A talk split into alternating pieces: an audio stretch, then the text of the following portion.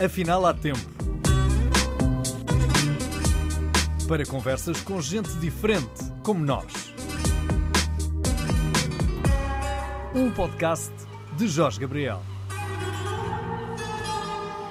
Não é em todas as ocasiões que o Afinal há tempo tem a honra de receber alguém que instalou um museu.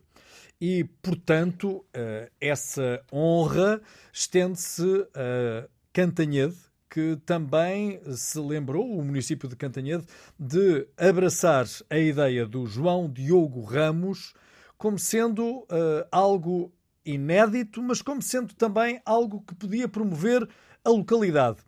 João, uh, o museu é sobre o quê? Olá, boa tarde.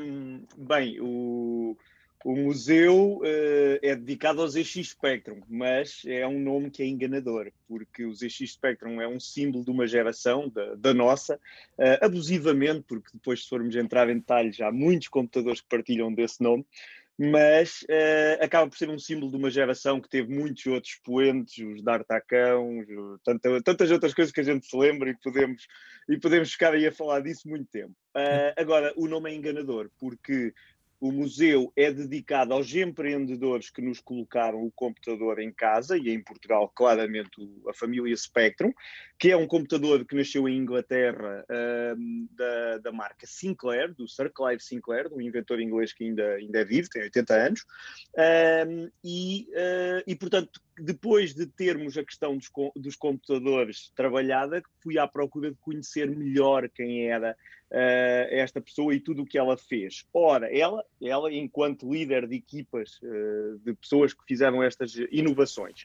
Uh, mas o museu, se calhar, se fosse em Inglaterra, chamar-se-ia Museu da Sinclair, em Portugal nunca poderia chamar-se, porque há um, uma ligação muito forte do nosso país à história do Spectrum, porque muitos foram montados também cá, e portanto através de uma empresa que era a Timex, na Caparica, e portanto eu, eu tinha sempre de manter aí uma certa independência, porque esse é o pormenor histórico uh, que eu não quero que se perca. Então nós podemos dizer que Portugal tem uma ligação muito umbilical com a, a, a revolução doméstica da informática, porque... Uh, eu também tive um Timex Sinclair 1000 com isso dois mesmo. capas.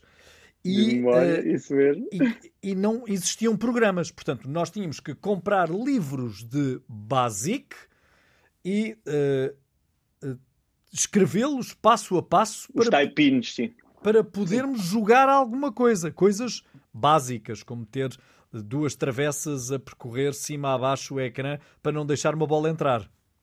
Isso mesmo. Sim, uh, é verdade. Uh, primeiro, nós estamos a falar de uma revolução uh, tecnológica que ainda hoje continua. Uh, foi apenas um dos capítulos, um dos, muito, dos capítulos muito importantes que teve, neste caso nos anos 80, que em Portugal teve um expoente, digamos, máximo com esta marca, por causa da presença da tal Timex em Portugal. Uh, isso fez com que, na realidade, apesar de haver outros computadores, Commodores, Ataris e tudo isso, mas a diferença de preço era de tal forma abismal que claramente estes computadores foram dominantes a nível de prevalência na casa das pessoas, que o preço era mais acessível. Em relação ao que referiste de, de, copiar o código dos livros e tudo isso, eu também passei por isso. Eu sou engenheiro informático há muito, por culpa do Spectrum, porque deu-me o bichinho uh, para eu ver que era isto que eu gostava, de perceber como é que funcionam estas coisas e, portanto, para mim tornou-se muito óbvio desde criança o que é que queria fazer. Uh, eu só, só uh, não é corrigir, mas só faria o seguinte parênteses, que é haver os programas e, os, e, alguns jogos havia, não havia era o circuito de distribuição, nem o mundo era globalizado como hoje o conhecemos. Sim, o circuito comercial não com... chegava a Portugal porque nós não tínhamos também mercado, não é? Isso mesmo, isso mesmo, isso mesmo. Nós, atenção, há um pormenor delicioso, eh, nós até 1991 a lei anti-pirataria eh, não existia, e, portanto, toda, toda aquelas pessoas que acham que têm grandes fortunas no sótão, esqueçam isso, porque isto era tudo pirataria. Os programas que nós tínhamos cá, é tudo pirataria, genericamente falando. Mas então, uh, o que é que nós fizemos em Portugal? Uh, reunimos componentes dos uh, computadores que nos chegavam de, de, Inglaterra, no caso? Era o que fazíamos na Timex? É, é, para mim, é, deixa-me só fazer este parênteses, tem sido uma oportunidade, uma responsabilidade e, e, algo que eu diria que é o sonho de qualquer colecionador, Uh, porque eu vejo-me um bocadinho mais do colecionador como uma espécie de Indiana Jones, arqueólogo, que há, há, com base nos objetos que chegam ao dia de hoje, tenta perceber porque é que eles são assim e não são de outra maneira. E eu, pelo facto de ter feito este trabalho, como muito bem disseste, com o município de, de Cantanhede, de onde sou, e portanto faria todo sentido, uh, obviamente comecei a ter acesso uh, às pessoas que estiveram lá na altura. Eu, neste momento, estou em contacto direto e a trabalhar com as pessoas das várias áreas da Timex em Portugal, não apenas dos computadores, porque a Timex fez muitas outras coisas, uh, e que foi claramente uma empresa pioneira a nível, uma, uma, uma operação pioneira a nível de eletrónica e, e, e, tudo, e tudo mais. E, portanto, é um privilégio poder agora ir aprofundando isto. Respondendo à tua pergunta, importa se calhar só dizer uma coisa, que é, portanto, o nosso amigo Sir Clive Sinclair, uh, abreviando a história, mas faz uma experiência em 1979 na área da computação. Em 1980 lança o primeiro computador abaixo das 100 libras de Inglaterra, que demonstrou que havia um, uma oportunidade. E em 1981 lança o ZX81, que é igual ao que tu tiveste, mas com um capa de memória, mas esteticamente igual, mas marca Sinclair. E aí surge o primeiro problema, que é ele vendeu já desse computador, estima-se que pelo menos um milhão e meio de unidades, e ele tinha um problema que era ele precisava de um parceiro para investir e para fazer a montagem dos computadores. E então foi falar com o presidente da Timex, uma empresa americana que nós conhecemos dos relógios, mas que fez muitas outras coisas. E uh, o Sr. Fred Olson aceitou uh, participar nesta colaboração, sendo que o objetivo dele era ficar com os mercados onde a, Time, onde a Sinclair não estivesse, e concretamente o americano, que era um mercado gigante.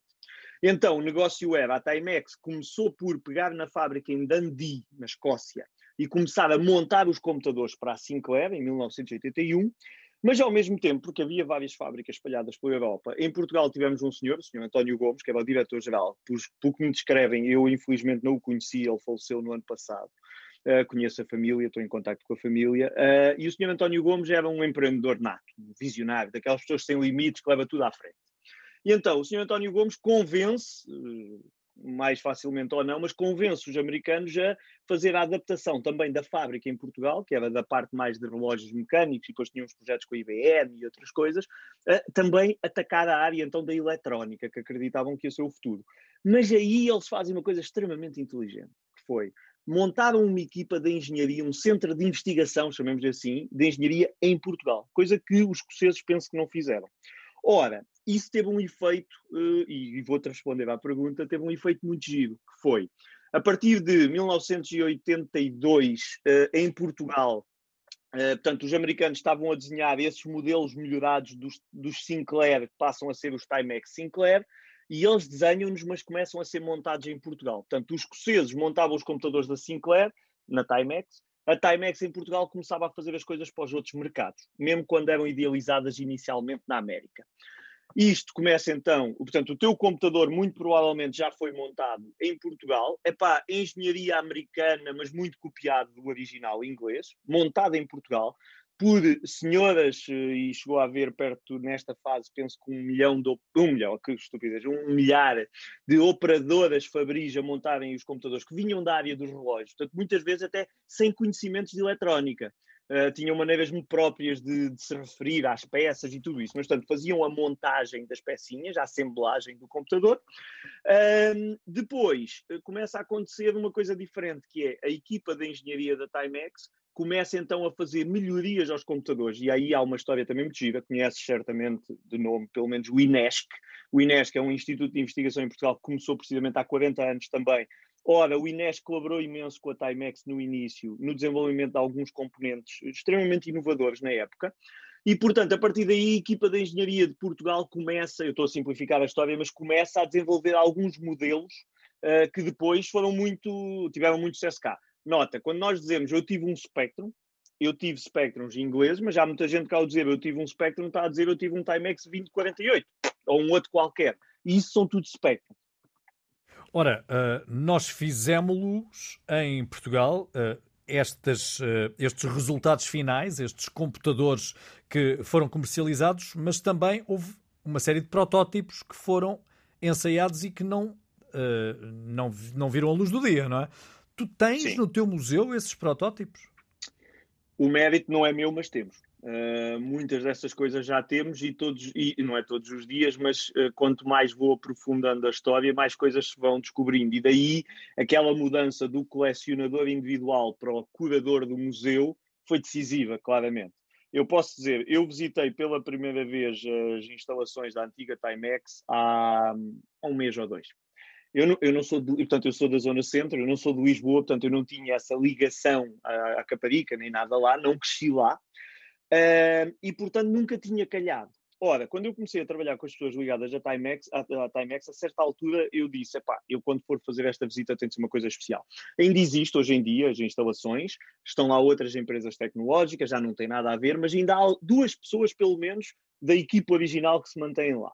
E então eu fui visitar as instalações e conhecer essas duas pessoas, que já só conhecia digitalmente, e fui fazê-lo com outra pessoa também extremamente importante para a história, que é uma pessoa que foi uh, secretária da, da administração da Timex, portanto, esteve envolvida em tudo isto, mas que foi, era, era também a filha do caseiro da Quinta, porque a, a Timex nasce na Quinta dos Medronheiros, que é uma uma uma uma, ai, uma, uma fazenda, uma quinta. Sim. Sim, de muitos hectares, teve uma exploração agrícola e, portanto, eu neste momento tenho pormenores deliciosos da história de como é que a Timex aparece nos anos 70 em Portugal, mas eu tenho tipo 10 anos antes de quando as coisas estavam a começar. Pronto, isto para dizer o quê?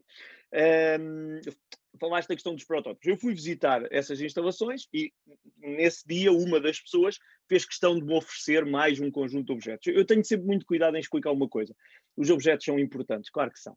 Mas os objetos não é o que me interessa. A mim o que me interessa é os testemunhos das pessoas na primeira pessoa é ouvir deles o que é que foi estar lá naquela altura e fazer com todas as dificuldades, porque nós, passado 40 anos, temos muita dificuldade em, em lembrarmos certos pormenores. Eles venderam um monte de computadores para a Polónia.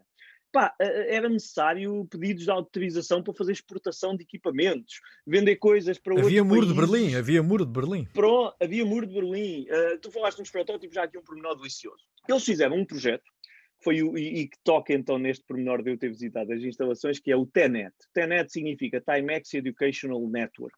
Era uma espécie de uma, uma rede de computadores que permitia um professor numa sala ter até 25 computadores ligados em rede e carregar um programa no computador master e isso replicar-se nos outros.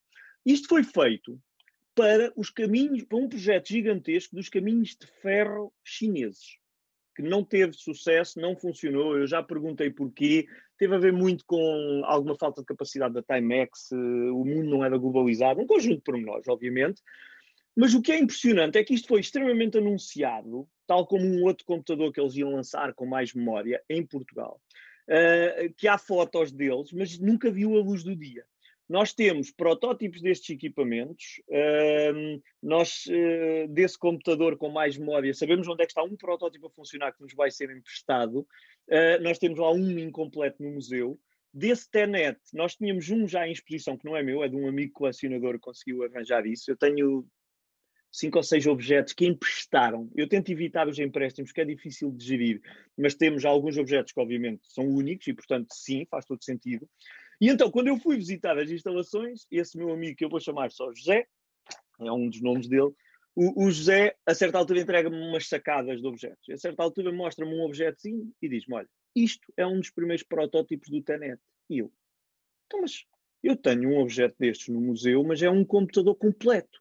E ele, pois, pois, mas é que antes disso ser um computador completo, foi apenas uma placa para ligar um computador já existente. Epá, ninguém sabia que isto existia. São pormenores que muitas vezes têm uma relevância subjetiva. Também não, não, não, estamos a falar da arte, não estamos a falar disso tudo, mas para compreender a história, como é que o, o, o, computador nos chega à casa, para compreender o que é que foi feito em Portugal, eu tive já, ao início que eu comecei o trabalho do museu, eu tive pessoas, que é normal, nas redes sociais, a chamarem-me, entre aspas, nomes, quando eu disse ah, não, em Portugal desenvolveram-se alguns computadores. E alguém me corrigiu a dizer: desenvolveram-se, não exageremos, montaram-se.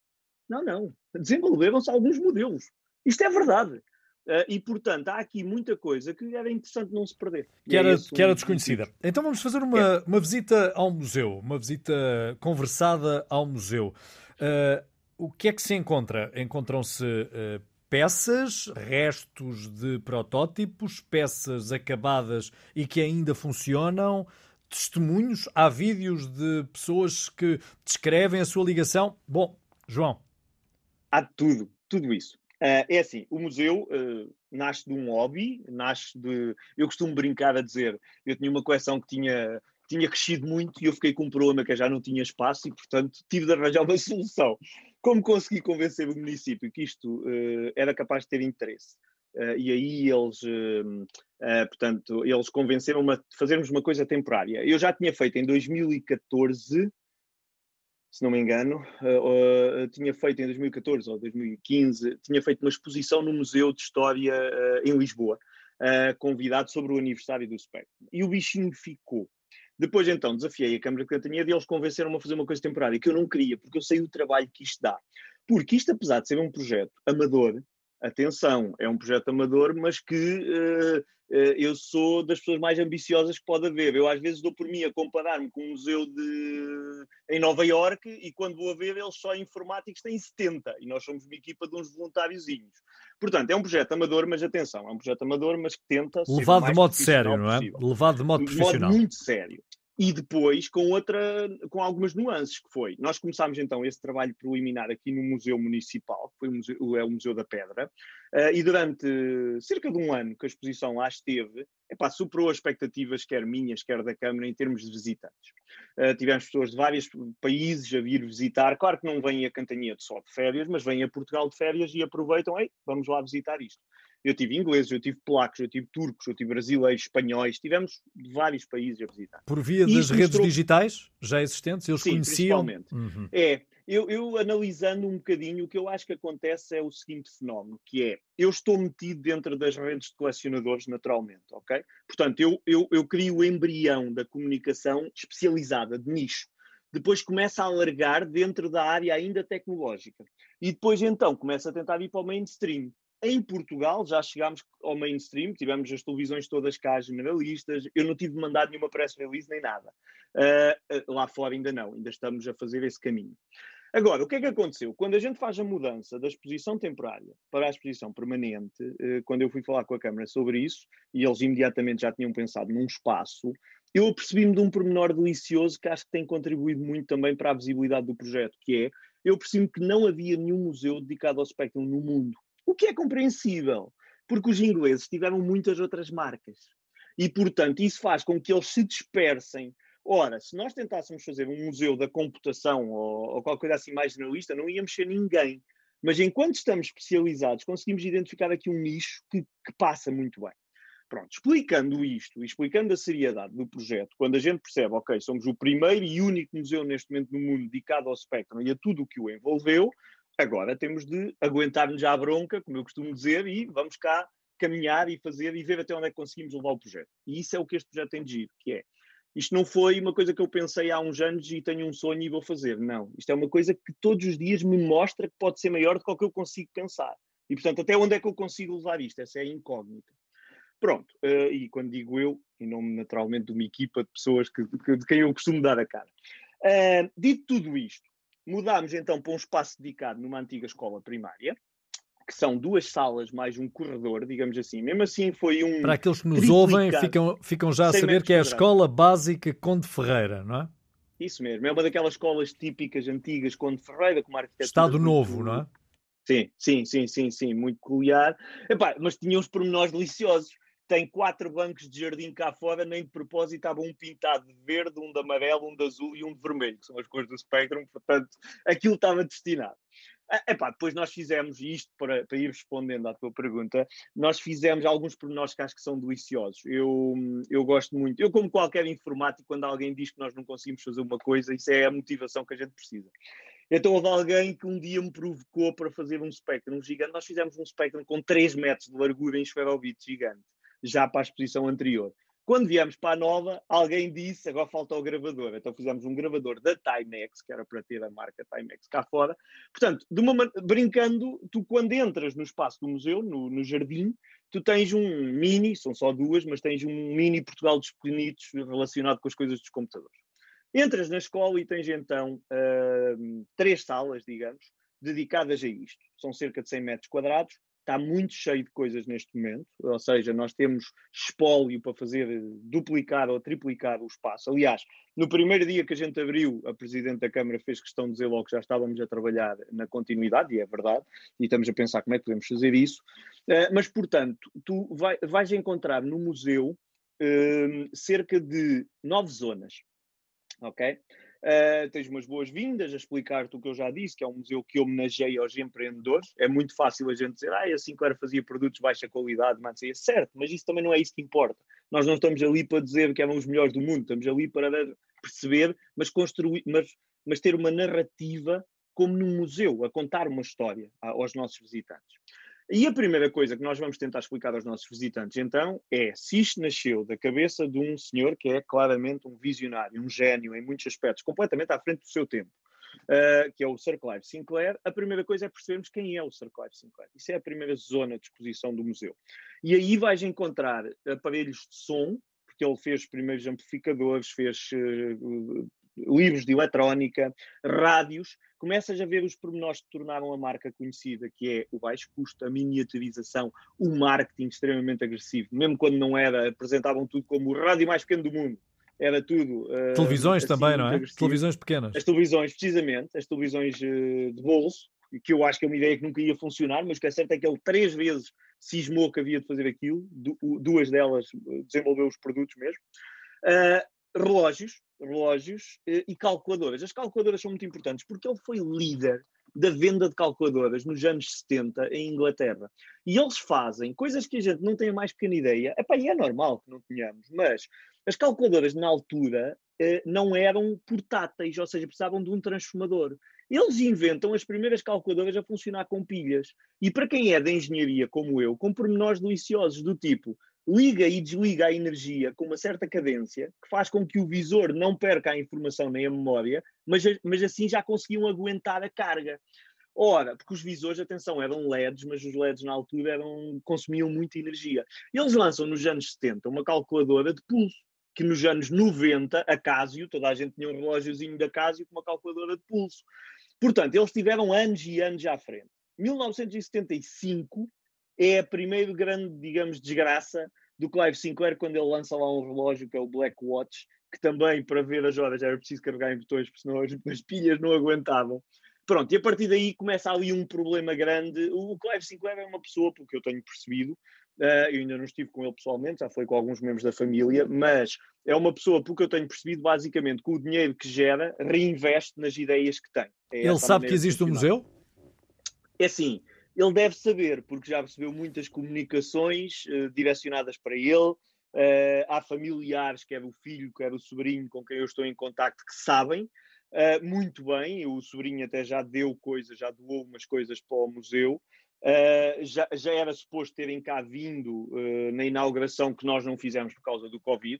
Uh, e, portanto, eu espero que saiba. Digo sinceramente, obviamente os anos passam e, e ninguém é eterno, é, é a única coisa, digamos, que eu gostava muito que acontecesse, que era basicamente, não estou à espera que ele venha cá, não, eu sei que isso não vai acontecer, pela idade, por tudo isso, mas era basicamente alguém perceber que a maior homenagem à sua vida profissional foi-lhe feita, curiosamente, até noutro país, mas existe, epá, e durante 10 ou 20 anos ou 30, enquanto houver interesse, há de continuar. Ok, passemos à próxima sala ou ao próximo... Sim, à próxima secção. Sim, à próxima Pronto, secção. A primeira secção dedicada então a perceber quem é este senhor, a segunda secção, e que foi uma que já nasceu Olha, até num dia da criança, em que tivemos jovens a visitarem-nos e que eh, há muita gente que nos visita que não sabe o que é um Spectrum, isso é normal. E não tem de sair dali a querer ir comprar um Spectrum ou ir jogar num Spectrum.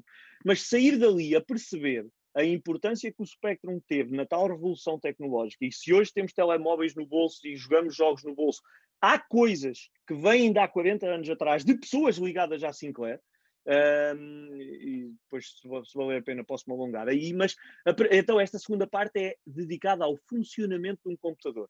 Tentamos explicar quatro coisas muito simples. Um computador tem um cérebro, um computador tem uma forma de lhe dar ordens, que é o teclado, o joystick, o rato. Um computador tem uma forma de ver o que é que ele está a fazer, que é o monitor, a impressora.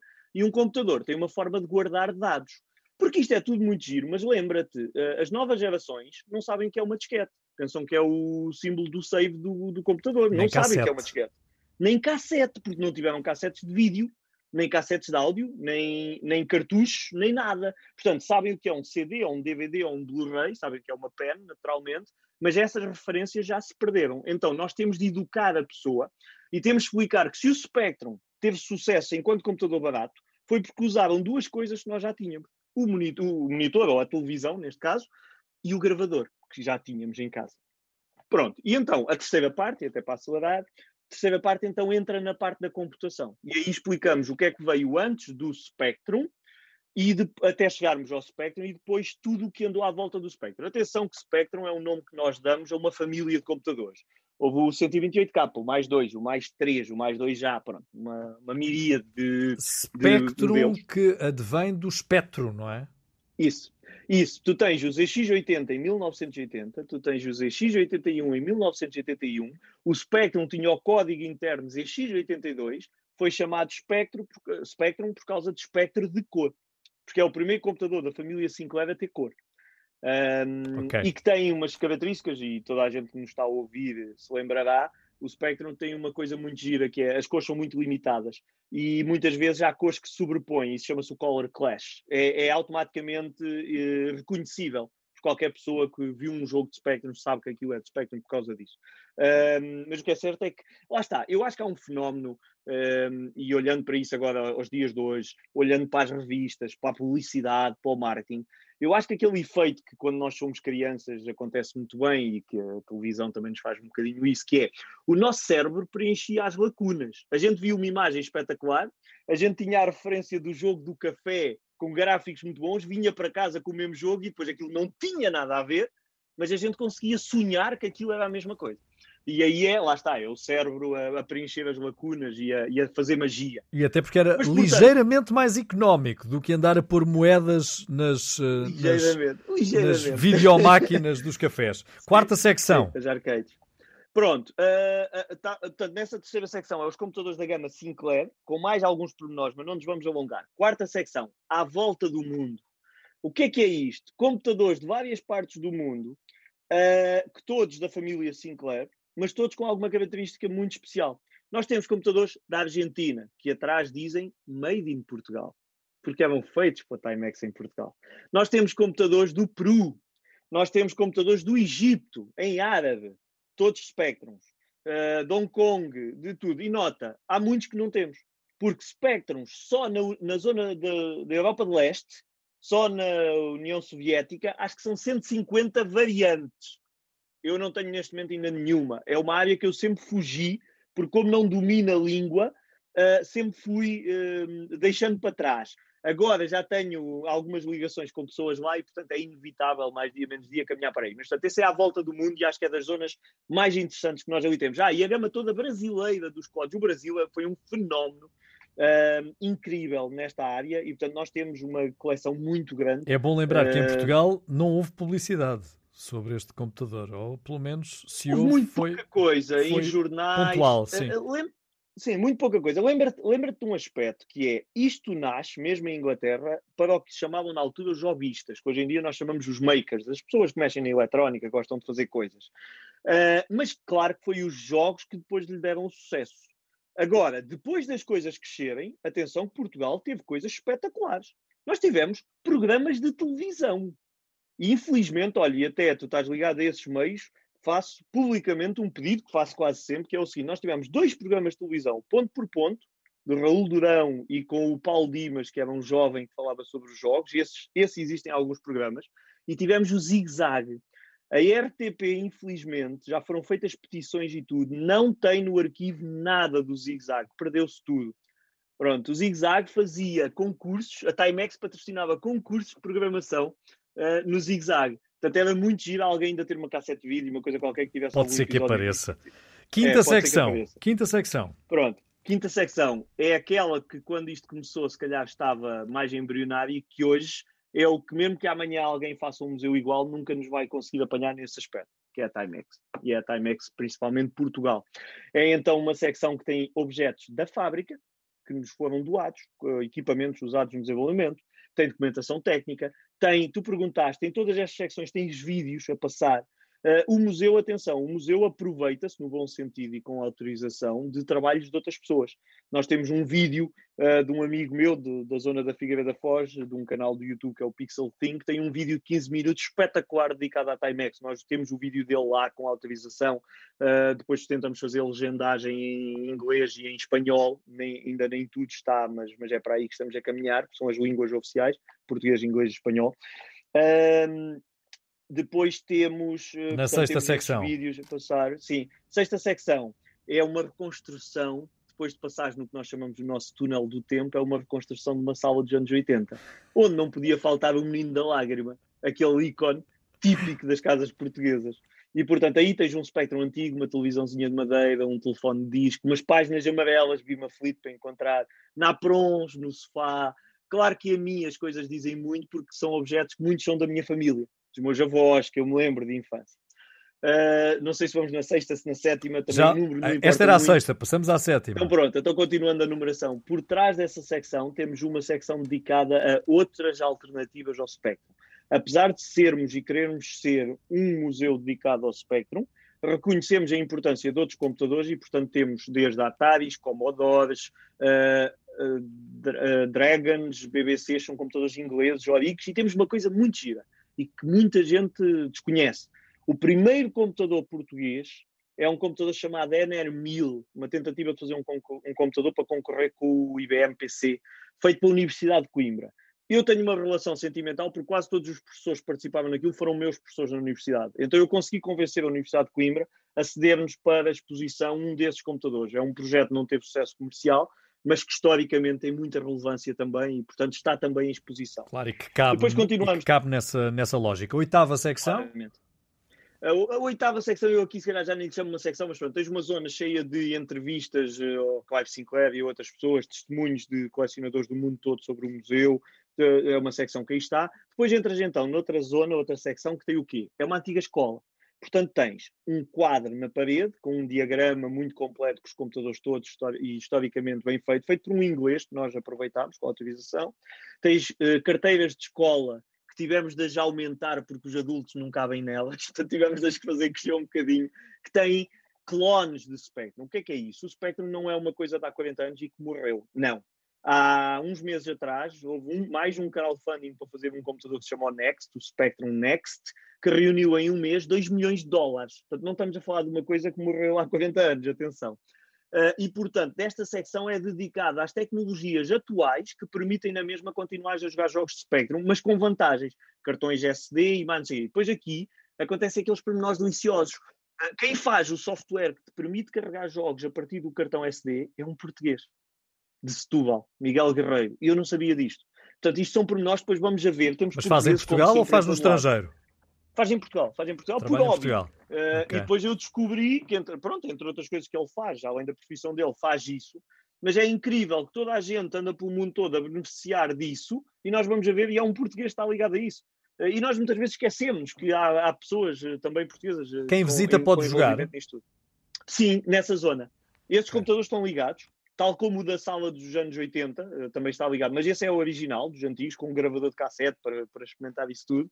Aqui tens a vantagem, podes carregar os jogos diretamente, um cartão SD, mas está disponível. Tem também muitos outros modelos em exposição destes mais recentes, porque há muitos projetos espanhóis, há projetos uh, portugueses também de reconstrução destes computadores, há consolas portáteis. Nós fazemos também um trabalho, ainda ontem eu publiquei umas fotos com uma, um Nokia N-Gage, aquele telemóvel que parecia uma consola de jogos. Eu meti-lhe um emulador de Spectrum lá. Por exemplo, também tento explicar às pessoas, imagina, tem, tem uma PlayStation Portable, uma PSP em casa, uma Nintendo DSi, acho que é DSi, querem jogar jogos Spectrum, dá para jogar. E portanto nós também mostramos isso tudo. E por fim, tens mais duas secções Bem, nesta zona tens a biblioteca, que é o que cresce mais, porque as pessoas vão doando revistas antigas e livros e tudo isso, e eu vou adquirindo também mais. Tens uma coisa na parede muito gira para tirar fotos, porque tens uma parede cheia de cassetes piratas, com aquele efeito de as pessoas chegam lá e identificam as cassetes pela, pelo o desenho, a dizer, olha, isto era da loja que eu comprava, no Dallas, no Porto, ou Banon, na zona de Lisboa, pronto, há referências, em Impala, eh, na Figueira, acho eu. Pronto, há referências para cada Centro um. Comercial City, em Lisboa, ao pé do Hotel Sheraton.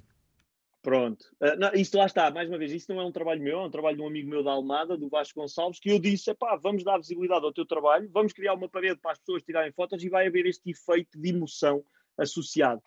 Uh, depois temos uma bancada de relojoeiro que foi adaptada para fazer dois efeitos. Um, tens um Spectrum, uh, precisas saber se ele funciona ou não, queres ajuda. Nós não, neste momento não prestamos esses serviços, não temos tempo temos parceiros que o fazem.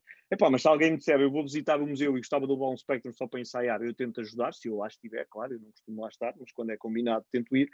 Uh, e, portanto, temos uma bancada de trabalho para poder fazer um diagnóstico rápido. E por outro motivo, a Sinclair fez também, e as pessoas não sabem disso, a Sinclair fez muitas outras coisas. Uma delas fez aparelhos de medida, o que se chama multímetros, osciloscópios. Ainda hoje são vendidos com outra marca. Então, nós temos os equipamentos dos anos 80, que alguns eram feitos com eh, as caixas das calculadoras, e nós temos isso em exposição nessa zona. A Sinclair fez coisas de semicondutores, fez coisas de telefones sem fios, e isso são pormenores que ainda nem estão em exposição e que as pessoas não sabem. Por Mas fim, que vão estar, não é? Vão estar, sim. Será sim. o crescimento Aqui, do próprio museu, não é? Sim, aqui, pronto, lá está. O crescimento do museu uh, tem de ser visto em vários níveis. Um crescimento imediato de renovação do espólio com objetos mais importantes que, se, que vão aparecendo, e isso ainda não tem acontecido com a velocidade que eu queria, porque uh, cometeram-se ali uns erros internos de... Nós temos 200 e tal códigos QR disponíveis com informação para as pessoas consultarem se visitarem sozinhos. E agora, para alterar isso, ainda, ainda é preciso otimizar aí umas coisas, portanto ainda não foi feito, isso é uma vertente. A vertente a médio prazo é alargar dentro da escola, se for possível, com mais uma sala ou qualquer coisa, alargar o espaço de exposição. E a vertente a mais longo prazo é alargar para um edifício com outra ambição e com um projeto maior. João, não há mesmo mais nenhum museu uh, equiparável a este no mundo? Não. Há museus dedicados ao home computing, por exemplo, na Holanda. Há museus de tecnologia espalhados uh, pelo mundo e Inglaterra tem vários dedicados a computadores, genericamente, só que lá está. Uma coisa é, eu, eu faço, costumo fazer o paralelo, e nós dois somos sportinguistas, até, até podemos brincar com isso. Preferes ir ver um museu sobre futebol ou preferes ir ver o museu do Sporting? Se calhar, enquanto Sportingista, preferes ir ver o do Sporting porque os títulos que lá estão dizem-te alguma coisa. Eu também. Então, preferes ir ver o museu do teu computador pessoal que tens as recordações todas de infância ou um museu de computação onde o Spectrum está lá num cantinho, ah, coitadinha, é só um parente pobre aqui? É essa emoção que nós conseguimos tratar de uma maneira diferente e com respeito diferente, digamos assim. Pá, não é menosprezo para os outros, os outros até são muito maiores que nós, portanto são muito melhores, uh, mas do ponto de vista de cap capitalizar essa emoção, é o nicho que nós, eh, nós. Eu quero. Isto tem de ser a casa do Spectrum no mundo eh, e então em Portugal, inequivocamente. É o sítio físico de encontro das pessoas que gostem ou queiram recordar o que é que foi o Spectrum e o que andou à volta dele. Quem é que ainda gosta de jogar Spectrum? Muita gente. Uh, eu, eu só, só, queria depois não esquecer que ainda falta uma parte que é uma parte muito atual, mas já lá vamos. Então, respondendo à tua pergunta, eu vou-te só responder assim. Não sei se foi no ano passado ou há dois anos. Foram. Uh, Vou-te fazer a pergunta, uh, mesmo para te chatear e para te envergonhar, salvo seja. Quantos jogos é que achas que foram lançados para Spectrum há dois anos atrás? Há, há dois anos atrás? Sim, durante um ano, 365 dias, sabendo que é um computador de há 40 anos, apesar de haver uns clones atuais, já tira um número para o ar, não, não te preocupes. Vou tirar o número mil. Ok, pronto, não é tão bom assim.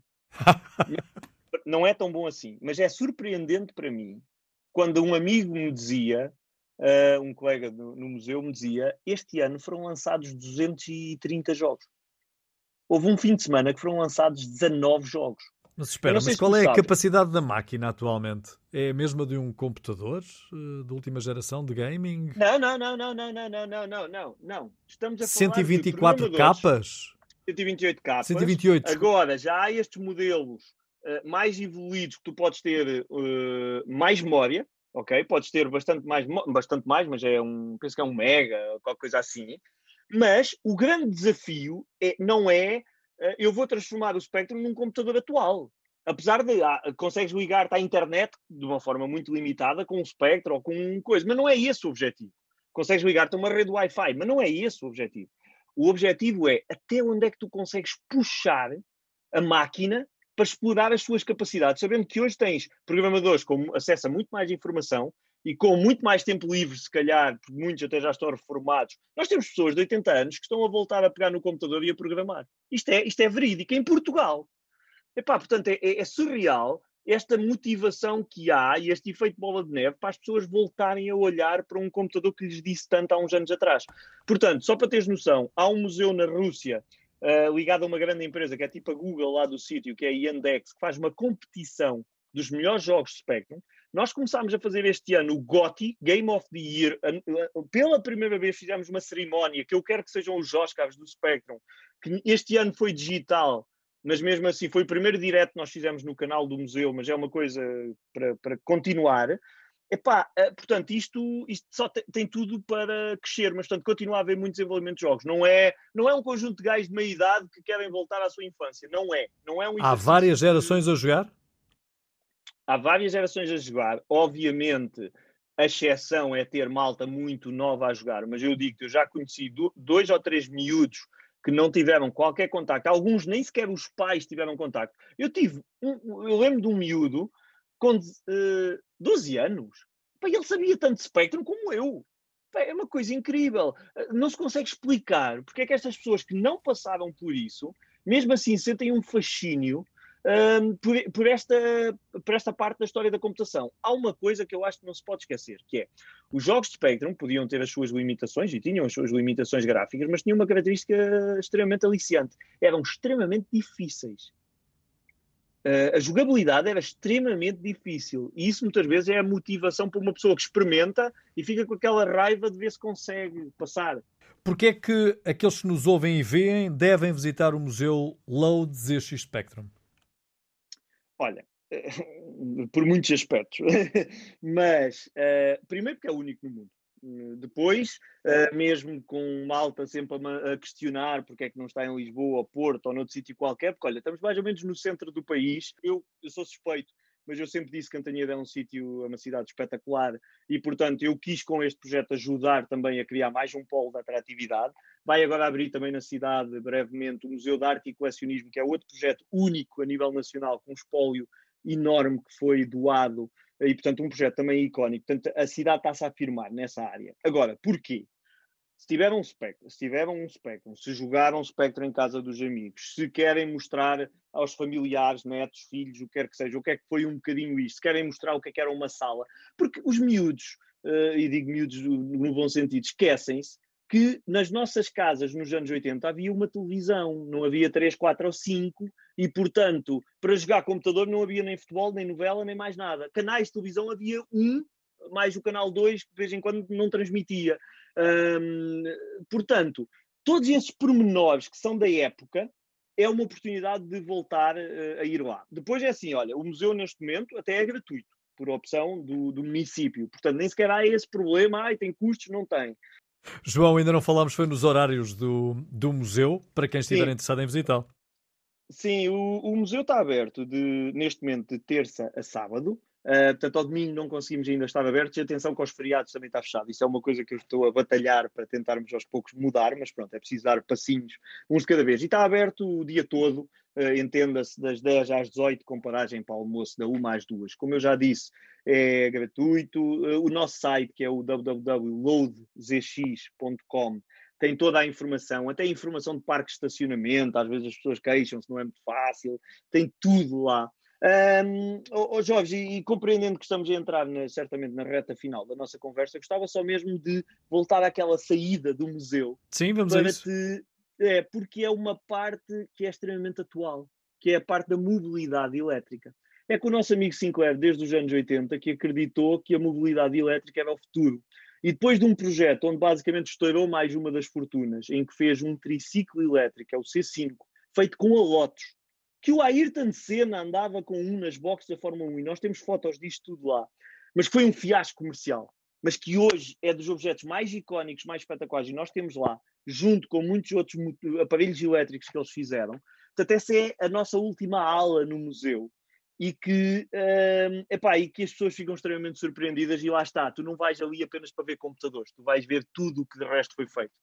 Temos uma revista, o que se chama um fanzine, que é uma revista há anos 80, sem assentos, sem nada, em papel, uh, impressa em casa, que distribuímos de forma gratuita no museu, exclusiva. Uh, existe uma revista luso-brasileira, neste momento nós estamos associados, que é a Espectro, uh, que ainda dedicado ao Spectrum, foi escrito entre pessoas de Portugal e do Brasil. Um projeto já tem sete números lançados, uma revista com uma qualidade impressionante que tem sido feita. Uh, temos o, desculpa estar a, a enumerar, mas não é não é publicitar, é mesmo dar mérito a quem, porque o museu é a face visível.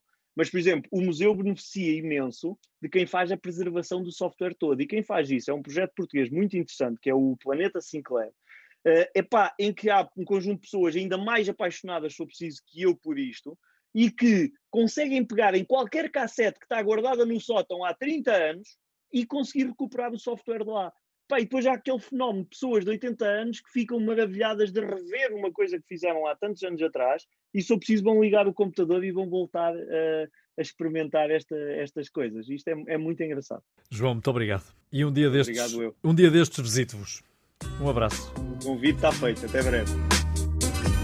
A entrevista na íntegra estará disponível no Spotify e no canal de YouTube Jorge Gabriel Oficial.